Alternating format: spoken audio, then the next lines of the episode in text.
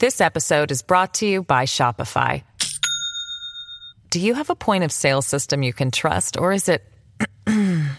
a real POS? You need Shopify for retail. From accepting payments to managing inventory, Shopify POS has everything you need to sell in person. Go to shopify.com slash system, all lowercase, to take your retail business to the next level today. That's shopify.com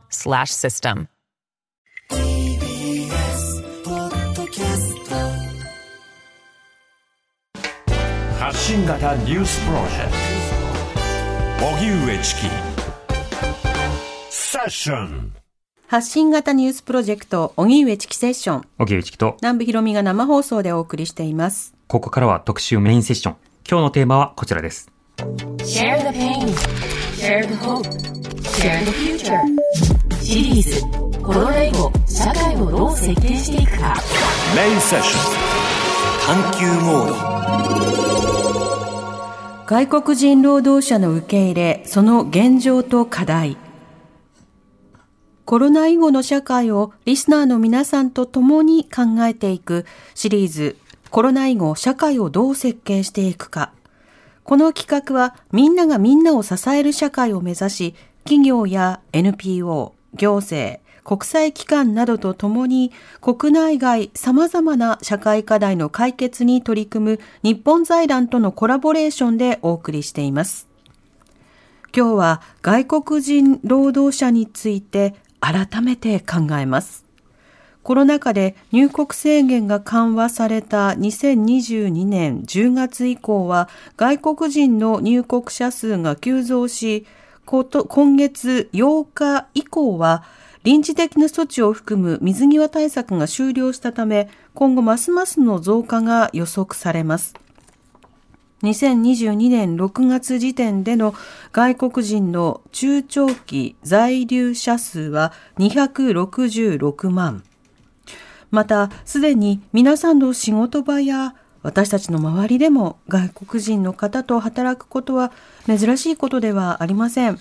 一方、入管法改正案が参議院で審議され、外国人技能実習生の制度改革も同時に行われています。そこで今日は改めて外国人の労働者受け入れの現状と課題について専門家の方と考えます。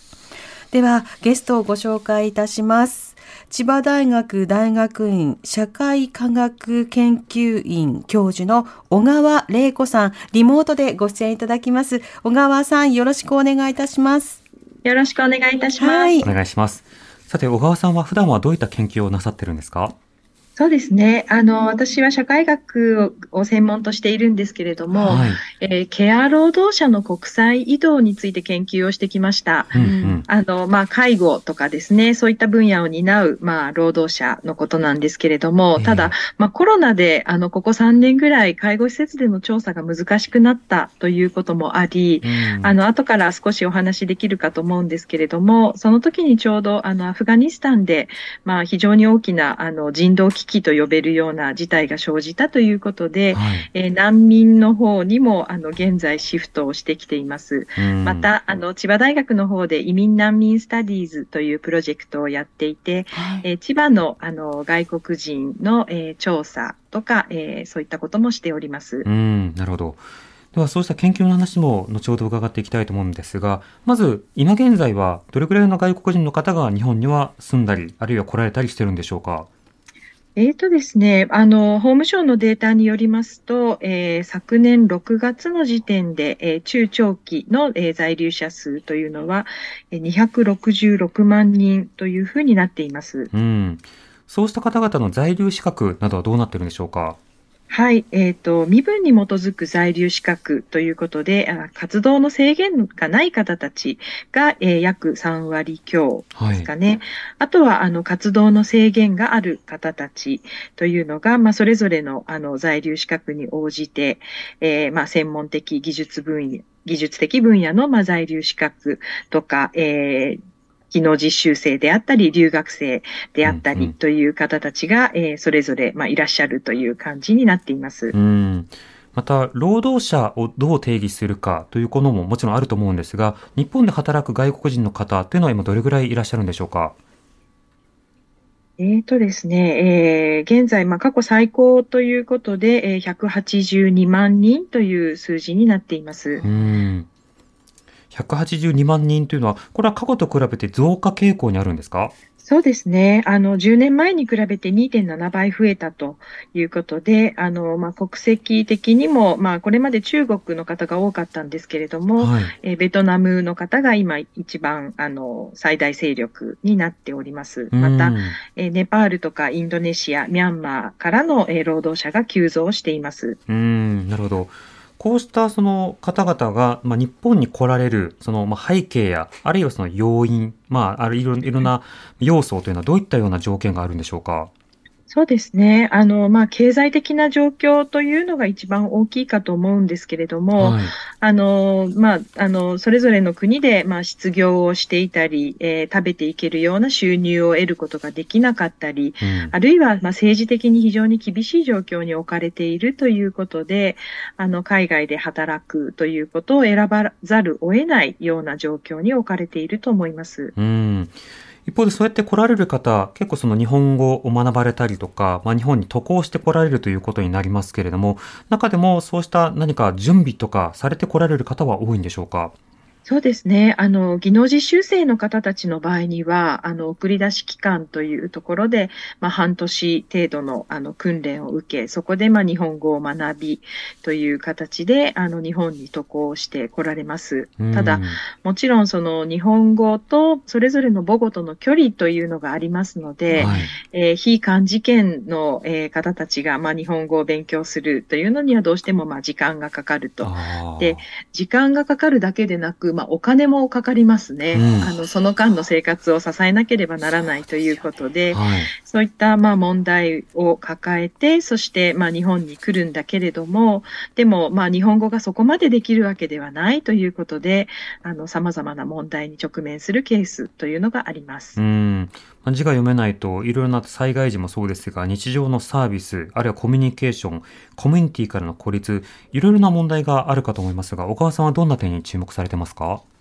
そうですね。あの、まあ、就労の場合には、その、日本語が求められる就労と、まあ、そこまで求められない就労というのがあると思うんですけれども、はい、あの、まあ、その工場労働、まあ、マニュアルレイバーと言われる、そういった労働に関しては、まあ、最低限の部分でいいのかもしれないんですが、それでもやっぱり生活をしていくということになると、日本社会との接点っていうのはどうしても日本語を通じてということになるので、まあ、非常に限られてくるということになりますし、また、あの、技能実習生制度に新たに加わった介護のように、もともとやはりコミュニケーションが大事というような職種に関しては、えー、ある意味その労働市場がこう二極化していくというか、二重労働市場的な形で、あの、まあ、技能実習生に関しては、あの、こうスキルアップの機会がなかなか限られていくと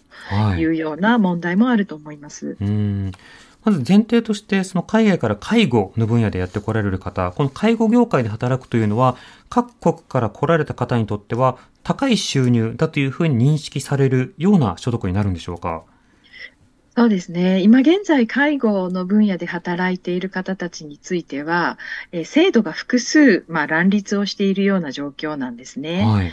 なので、えー、介護業界全体がすべて安いというわけではなく、うん、まあ、どの制度で入ってくるのかということによって、賃金が変わってくるということがあります。はい、なので、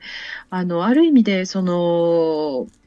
まあ、いその来られる方の、まあ、学歴であったり、えー、資格であったりということではなく、どの枠組みで入ってくるのかということによって、うん、まあ、彼らのそのキャリアとか、えー、待遇とかもまあ変わってくるというような状況になっていると思います。入り口によって、まあ、その後が変わるというような話ですけれども、これ、どういうような枠があって、それによってどんな差が生じるんですか？はい。えーとですね、その介護の分野に関しては、えまず、えー経済連携協定という政府間の協定である、まあ、EPA というあの枠組みで入ってこられた方たちがいて、はいまあ、。彼らに関してはかなりこう政府からの支援があり、えー渡航費であったり、えー日本語教育であったりといった部分が、すべてまあ政府がやってくれるとはいいうようなことになっています。それ日本政府ですか？そうです。はい。はい。で、まあ、それに対してですね、えーまあ、技能実習生制度、あの、番組の方でも、あの、よく取り上げておられるかと思うんですけれども、うんその場合にはもう技能実習生が負担をするとうんうんいうような形で、あの、まあ、いわば他の、あの、職種の技能実習生と同じように、まあ、借金を背負うような形で、うんあの、就労を開始すると。それから、うん。えっ、と、介、えっ、と、介護留学生という枠組みがあって、これは介護の専門学校に、まあ、留学をするという形で来られるんですけれども、はい。あの、まあ、施設が奨学金を出しているケースが多いんですが、うんうん。えー奨学金の返済というものが、まあ、必要になってくるということで、ええーし同じ施設で、まあ、5年間働けば、えー免除になると、返済が免除されるというような、まあ、そういう枠組みになっています。え結構事実上の借金というかローンに近い印そうで象ですけど。すね。はい。奨学金という名前なんですけれども、うんローンというふうに呼べます。で、まあ、この方たちは、え1年間の日本語の専門学校に行った後、はい。2年間、えー介護の、えー専門学校に行き、そしてその後5年間、えー働くとえいう形なので、8年プロジェクトということになるんですね。えはい。なので、その、まあ、ね、10代、20代の方が8年間同じ仕事をすると、うん。しかも海外でというのが、まあ、どこまでこう可能なんだろうかということを考えるわけですね。ちなみにこの奨学金の規模、どれぐらいの金額を背負うことになるんですか、えーとですね、えー何百万っていう形になりますね。じゃあ技能実習生と規模的には近い金額を背負うことあにな、るん多ですか？分もっとだと思います。ただ、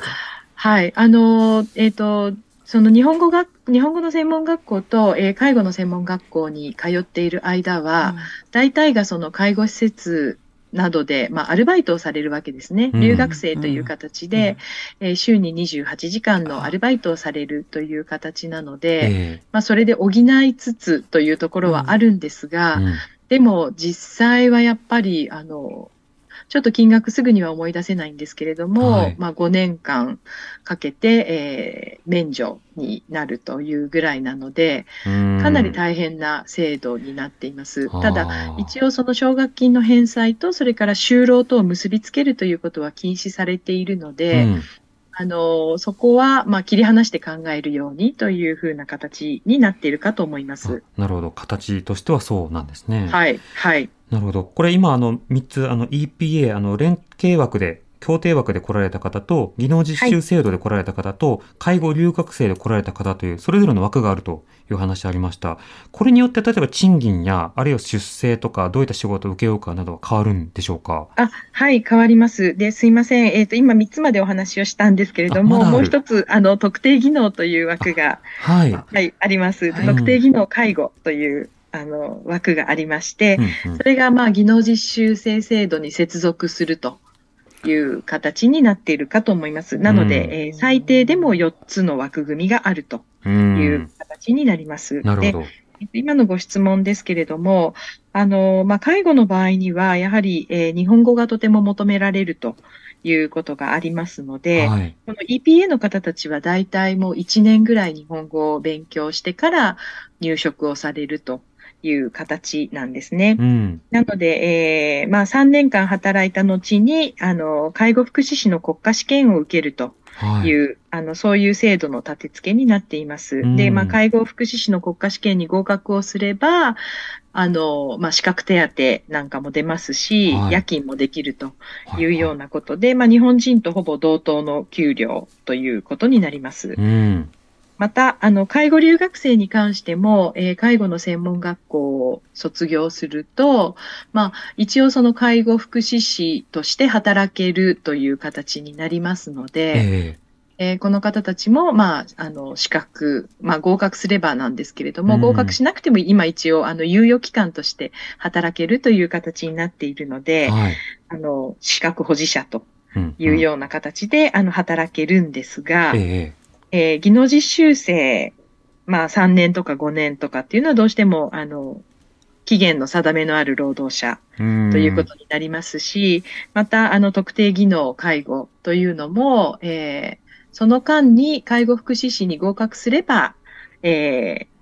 いいんですが、うんそれができるかどうかという保証もないと。いうようなことで、えーまあ、じゃあ勉賃金格差が生じるということになります。なるほど。勉強期間加えて、えー様々な滞在資格や見通しなどについても、この入り口の違いで違うんだという話ありました。賃金の話も出世の話もありましたので、そのあたりご自体伺っていきたいと思います。チキ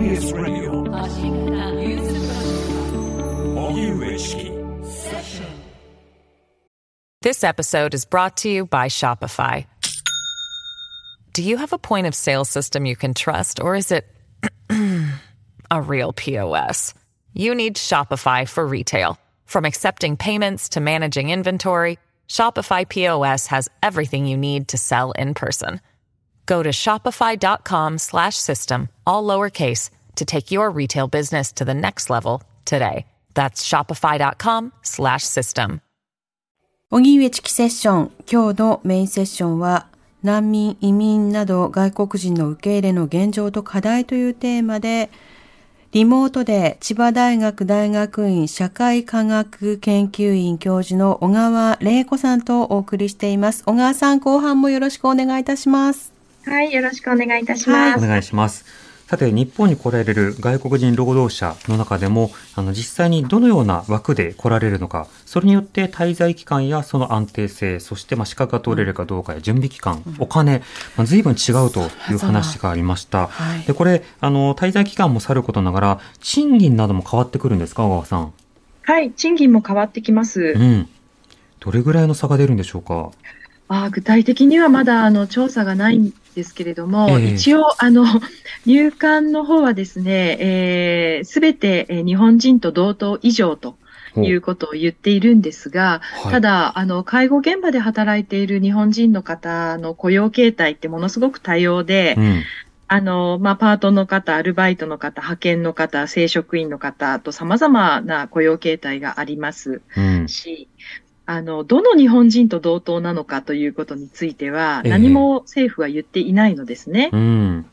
なので、まあ、あの、本当にその、夜勤手当がつくのかとか、資格手当がつくのかとか、あるいはその、まあ、大学の時にその看護の、あの、資格を取っていたのかとか、そういったことによって、まあ、ものすごく違ってくるなというふうに思っています。で、うん一番やっぱり安いのが、あの、技能実習生の方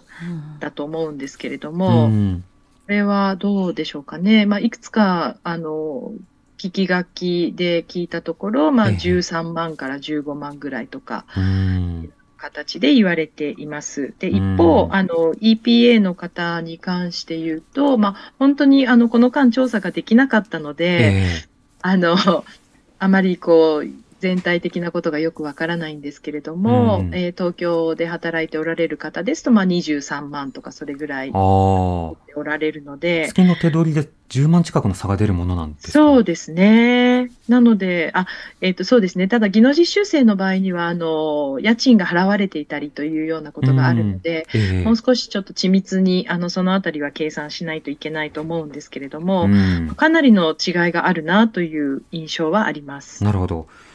それだけの差がある中で、まあ、滞在の仕組みなども、まあ、随分違うということですが、一つ伺いたいのは、この、例えば技能実習制度の場合ですと、家族との帯同、あ家族の帯同が禁じられていたりであるとか、ああの、現場においてなるべく、まあ、恋愛とか、あの、そうしたものをしてくれるなよという空気があるということは聞きますが、他の資格、他の枠の場合ですですとどうなんでしょうか？えーとですね、あの、経済連携協定の方と、それから、えーと、介護の、えー専門学校を出た方に関しては、えー家族帯同は可能です。うん、なるほど。なので、あのーもうすでに、その、ふえー資格を持って定住されておられる方たちもいらして、はい。あの、その方たちは本当にもう日本社会の中で定着をして、うんえー子供は保育園や小学校に通っているというような形で、あの、日本社会に安定して生活をされておられます。うん。となると、技能実習制度とは何だっていう気気もしますが、この点はどうでしょうか？そうですね。あの、これ、ちょっとわからないんですけれども、あの、介護施設というのは、非常にこう、離職率が高い職場ということもあって、しかも、まあ、非正規雇用も多いんですね。はい。なので、あの、必ずしもずっといてもらわなくても良いとうん。いうふうに、まあ、考えられる介護施設さんも、えーあるにはあるという感じなんです。うん。なので、あの、同じその外国人の中でも、こう、まあ、シティズンシップというか在留資格があって、えー家族帯同ができて、えーずっと日本で生活をできるというタイプの方と、うんそれからロテーション型の労働力として、期限の定めがあって、えスキル形成も限定的で、えーまあ、その、まあ、契約満了とともに帰国をするとういう、ん。そういうタイプの、まあ、労働者とにこう階層文化が進んでいくということだと思います。なるほど。それは、なんでしょうね。こういった現場の方の意識であるとか、まあ、そうした方々に与える、まあ、シティズンシップ、要はその市民権、あの、市民として、住人としての権限など、いろんなところへの意識も変わってきそうですが、この点いかがでしょうか？そうですね。あの、非常にやっぱり、あの、介護施設さんの側の対応というのも変わってくると思います。うん。あの、どこまで仕事を教えるのかとか、えー管理職として育成をするのかといったようなことが、まあ言ってみれば期間の定めのある労働者に対しては期待をしないわけですよね。うん。なので、まあそこで、あの、例えば教育投資とかも、えー介護施設さんの方では限定的になってくるとうん。いうことなんですが、うんええまあこの仕組み非常に私はアンフェアだと思うのは、うん。その外国人の方にとってみれば、このす移住のアウトカムっていうんですかね、ええあの、移住した結果がどうなるのかということと、それから全体のこの4つの枠組みがどうなっているのかということについては、わからないわけですね。うん。で、まず、こういう形で、えー情報を得た、こういう形で声かけがあったということで、ある一つの枠組みでもって、こう、まあ、日本に来るということを決めるわけなんですけれども、はい。でも、それがじゃあどういう意味なのか、他にどういう枠組みがあるのか、ということに関しては、ほとんど情報を与えられないまんま、うん。あの、自己決定しないといけないという形で、あの、で、しかもそれが、その、彼らの、まあ、学歴とか経験とかにええ合ってるわけでもないとうん。いう部分があって、例えばなんですけれども、あの、インドネシアの同じ看護学校を卒業した、えー同級生が、片一方は EPA で来日をし、うんうん片一方は技能実習生として来日をするとはい。いうようなことになったときに、まあ3年後のその結果というのはかなり変わってくるわけですよね。うん。確かに。そういう意味では、やっぱりこう人的資本論的な考え方からすると、本当にあの無駄にしているとう。いうんふうにこう思わざるを得なくて、ええこの日本のあの制度のあり方というのが、やっぱり非常にこうアンフェアに作られているのではないかと。で、うん結果的にこう外国人の間での階層化というのを生み出していくというふうに思っています。なるほど。方や EPA と来られた方には、まあ、政府が渡航費を持ち、そして日本語教育も提供するわけですが、一方で技能実習制度はある意味自己責任、そして使い捨てという格好になると、まあ、雇用主も、そして日本社会も、それぞれのある種、まあ、クラス、階層などにこう、階層がもう階級化するというか、そうした扱いをこうするような状況が生まれてしまいかねないですけど、そこはいかがでしょうか？あ、そうなんです。まさに、あの、施設側の対応というところからすると、うん。もう、あの、相対的剥奪感というんですかね。えあの EPA の方たちに関しては、例えばあの日本語教育のテキストがもらえて、日本語の先生がついて、えうんそして3年後の国家試験に向けて、あのきちんと勉強も教えてもらえると、はい。そういう体制がある一方で、まあ、技能実習生の方はどんなに優秀であっても、そういうサポートがないと。うーん。いうようなことになるので、まあ、非常にこう、あの、相対的剥奪感を強くする、そういう制度じゃないかなと思っています。うん、相対的剥奪感というのは、要は、あの方々に比べて自分は与えられていない、奪われている。まあ、そうしたような仕方で抑うつ感を招いたりとか、まあ、コミュニティへの参加意欲を失ったり、ということを招いてしまうような考え方ですよね。あ、はい、そうなんです。特にそれが、例えば同じ国の方であったりとか、はい。同じ看護師としての教育を受けている方たちであったりとか、はいって。いったときに、その方たちと同じこう参照枠組みで自分を見たときに、はい。はい。なんで、なんで自分には、あの、同じだけの、こう、支援が与えられないんだろうかと、出てきますよね。いうふうに、やはり思うわけですよね。なるほど。なんか枠ガチャというかくじを引いて、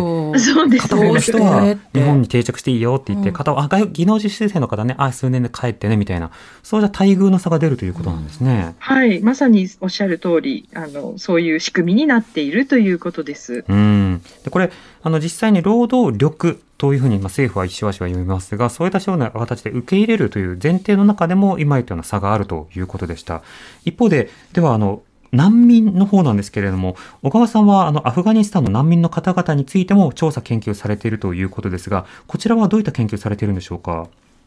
はい。あの、こちらはですね、もともと研究として始まったわけではなくて、はい。あのー全人口の大学の方で、うんえー留学生としてアフガンの方を受け入れていて、はい。えーその留学生からの SOS という形で、ええ2021年のえー8月15日、えーカブール陥落以前から連絡をいただいていて、えーなんとか、あの、救出しないといけないとうん。いう形で動き出したのがきっかけです。あ、教え子からの SOS という格好だったんですか、はい、そうなんです。で、それはその日本政府の奨学金で、日本のまあ大学院の方に留学をして、えー学位を取られて帰国をしたとうん。いう、そういう方たちなんですけれども、はい。まあ日本政府は政策として、あの、過去20年の間に1400人ぐらい、あの、アフガニスタンから留学生を受け入れているんですね。うん。なので、あの、その方たちは、えーまあ、多くは、そのアフガニスタンの政府の官僚として働いていたとい。うことがあって、ええ。ーまさにその政府の官僚で、しかもかなりこう、ポストもいいところに、あの、ついていたー。ということもあっえて、え。えーまあ、政変以降、その日本のスパイと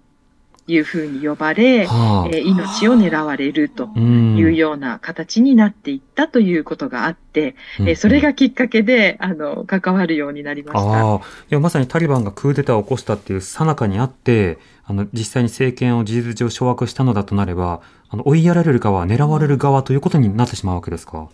はい、そうです。あの、タリバンが、まあ、直後から、その、家宅捜索のような形で、はい。あの、個別に、えー家を訪問して、えーまあ、チェックをしていく、うんうんあるいは、まあ、あの、連行をしていくというようなことが始まりましたし、留学生の中には、もう、あの、殺害予告と呼べるようなはい形での、あの、脅迫状を受け取っておられる方たちもいらっしゃいますし、うんもうまさに、あの、命の危険にさらされるという状況が、まあ、日本とつのつながりの中で生まれてきたとうんいうのが、この、まあ、アフガニスタンからの退避者の、ああのー、ケースだと思います。まあ教育支援、復興支援というような枠組みの中で関わった結果、あの、新しい政権に追いやられる、ね、命を狙われるということになった。それについて、あの、救出というか、あの、退避を支援されたということですけれども、その方々はその後、どうなさってるんですか？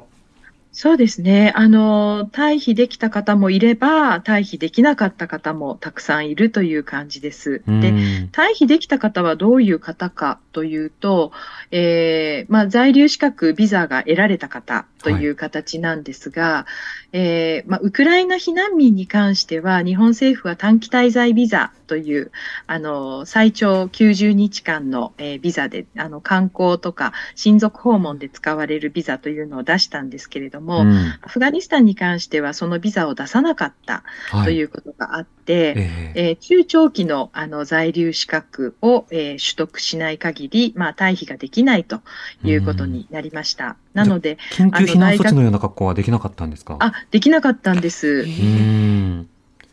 ほど。はい。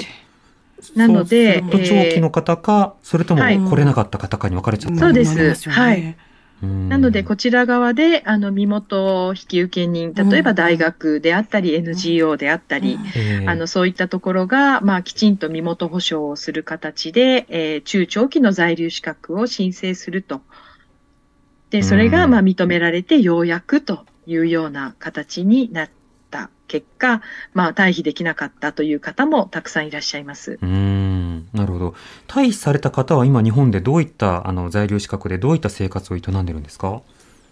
そうですね。えっ、と、在留資格はかなり様々だと思います。うんえっ、と、そうですね。えっ、と、一番多いのが、えー一番多いのは、あの、データ的には、あの、家族滞在ビザですね。ただ、メインのじゃあビザは何かというと、えー技術人文国際、えー経営管理、うんうんえー教授、特定活動、うんまあそういったところですね。あと、ええまあ、な難民認定者で、えー定住という方もいらっしゃいます。うーん。なるほど。来られている方は難民認定を望んでいる方も、あの、多くいらっしゃったりするんですか？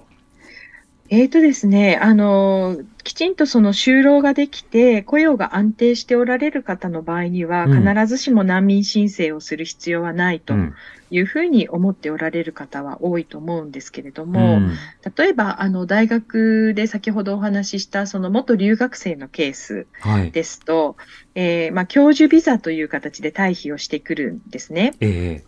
教授ビザで、まあ、あの、大学で研究をしたりということで、まあ、特任研究員のようなポストを持って、えー退避をしてこられるんですけれども、うん。でも、そのポストは、まあ、言ってみれば有期雇用なわけです。はい。期間限定というか、いつ、ね、長期雇用ではないですもんね。そうなんです。なので、あのーずっといられるというわけではないので、うんで、大学の方でも、あの、様々な形で工夫をして雇用をするんだけれども、はいずっとというわけにはいかないので、うん。まあ、あの、いずれ雇用が終わるわけですね。はい。で、そうしたときに、じゃあ、あの、安定して滞在するためにはどうしたらよいかと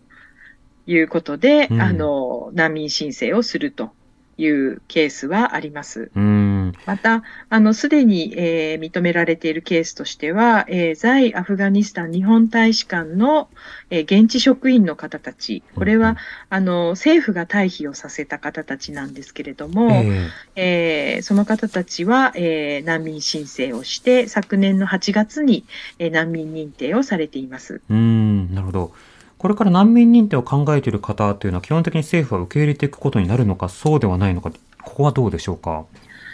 どうでしょうかね。あの、最初の頃は、えーかなり、あの、受け入れてくださっていたなという印象があるんですが、うん。まあ、最近は少しその難民審査にも、こう、時間がかかっているとはい。いうふうに伺っているので、うん。えー100%、まあ、認められるのかどうかというところについては、あわからないです。うん。でも同じ国から同じようなポストにあってやってこられた方でも差が出てくるわけですか？そうですね。まあ、日本政府はその個別把握というところを、あの、掲げていますので、うんまあ、どこまでその難民該当性があるのかという、その、まあ、あの、立証責任というのは、まあ、現状のシステムだと、やはりその申請者、難民申請者の側に、あの、こう課せられているといううんような形になっているかなと思います。なるほど。ただ、やっぱりはい。あの、ど、誰が、あの、危なくて、誰が危なくないかというところを見極めるのは、うん。もう本当に難しくて、そうですね。はい、あの、エスニシティであったり、地域であったり、うん。えー階級であったり、外国とのつながりであったり、うんジェンダーであったり、もう、あの、様々な要因があるので、えその出身国情報というのを、まあ、あの、見ていくことになると思うんですけれどえも、うん。その、まあ、言ってみれば入管は地域研究者ではないので、はい。あの、そこまでの判断というのが、どこまでこう緻密にできるのかという問題があると思います。うん。仮にある程度できたとしても、まあ、タリバンですら把握できない実情というのはあったわけですよね。つまり、そのタリバンの例えば広報側、中央部側はこういったような治安管理をしてますと言っても、末端地域などでズレがあるということは、この間ずっと指摘されてきたわけなので、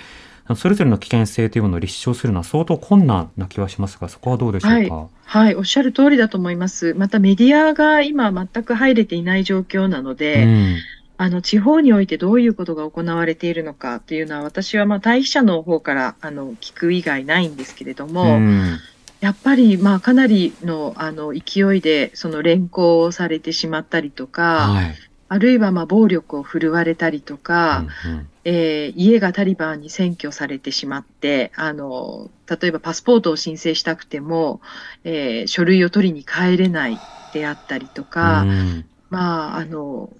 本当に断片的な情報としては、まあ、かなり、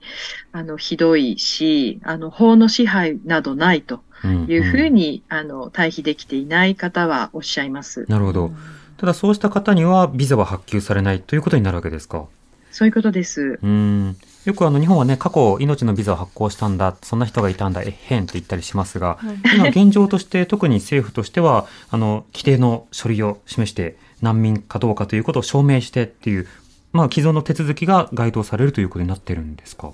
そうですね。ただ、あの、難民申請ってあくまでも上陸をしてからでないとできないので、はい。そもそも上陸ができないうん。という状態にあります。うーんこれ、あの、実際にはそういったサポートもされつつ、小川さんは、あの、難民の方々にアンケート調査もされていらっしゃるんですか、はい。えっ、と、これはですね、あの、3月末に、えっ、と、シンポジウムがありまして、はい。えーその時に、あのーかなりその難民の方たちの就労とか生活の状況について聞きたいという、あの、事前の質問がかなりたくさんあったので、うんあのー皆様にあの調査をさせていただいたという形になりました。なるほどで。、あの、大使館関係者の方たちなんですけれども、ええーかなりあの皆さん協力をしてくださって、そしてあのこの結果があの公表されて非常に嬉しいと。いうふうに、あのみんな喜んでおられました。なるほど。あの、特に、あの、印象的な数字というのはどんな項目でしたか？そうですね。まあ本当にあの問題だらけというところなんですけれども、はい。あまずあの日本語教育、難民認定されると日本語教育を受けることができるんですが、ええー半年間の日本語教育では、えー就労につながらないと。いうことがあります。はい。なので、まあ、この調査をしたのが3月の末なんですけれども、うんちょうど3月末で皆さんの、あの、日本語教育終了したんですが、はい。その時点で、まあ、就労できている方というのは、えー、1人ということで、うん。えー、で、ご家族の人数も多いんですね。えなので、えー非常にまあ家族として全員がこう不安定な立場に追いやられているとえいう状況ですし、また、あの、現在に至っても、えみんな何らかの仕事はしているんですが、はい。えほとんどが派遣とかアルバイトという仕事で、うん。えーまあ、家族、まあ、お子さんが多いので、そうなると、まあ、将来的にその無保険の状態うん。になるのではないかと、まあ、あの皆さんそうするとその国民健康保険とかっていうようなことになってしまいますので、えそれが払えずに、まあ、子供たちが、えー無保険の状態になる。そして、まあ、就労が安定しないと、今度その高校とか大学に行きたいとえいうふうにん。希望されているお子さんたちかなりいらっしゃるんですが、えええーそのためのお金が出なくて、えーみんな働かないといけないと。でも、うん日本語が不十分なため、もう低賃金の非正規労働張り付きというようなことになるということで、まあ非常にこう悪循環が続いていくうんということが、まあ懸念されます。なるほど。あの、受け入れた場合であったとしても、そういった課題が存在しているということですか？はい。もう難民認定は全くゴールではないと。いうところがあって、まあ現状のシステムでその半年間の日本語教育でははい。全く不十分であるとうんいうふうに思います。例えば、あの、ひらがなを読めますか？じゃあ全部読めますか？という方に、あの、まあ、聞いてみたところうんうん。87%とうん。いうことですが、で、まあ自己紹介は一応全員できるとええ。いうことですけれども、えー友達の友という漢字の意味がわかりますか？という質問に対して、はいと答えたのが43%。ああ。学校という漢字の意味がわかりますか？という質問に対しては、えーはいと答えたのが62%とういうーんことです。なるほど。ただと、もともとの様々なあの移民として来られる方も入り口の問題がありますし、難民と認定された方にもいろんな問題が残っている。そうすると、本当に改正すべき点がどういったところなのかというようなことも含めて、すごく参考にさせていただきます。今日は千葉大学大学院社会科学研究院教授の小川玲子さんにお話を伺いました。小川さん、ありがとうございました。ましたたよろしくお願いします。はい、どうもありがとうございました。荻上チキ TBS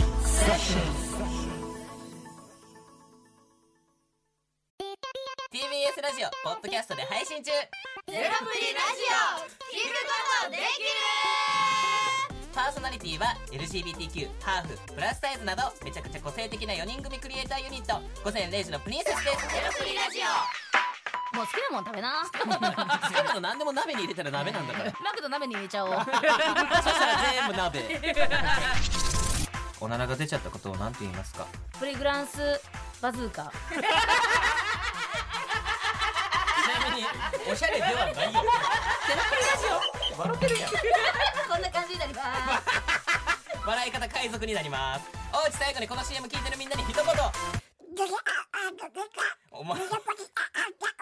お前なんで言ったとにかく聞いてくださいゼロプリで検索ゼロプリラジオ毎週土曜午前0時に配信それではポッドキャストで会いましょうせーのほなまたゼロプリレディオ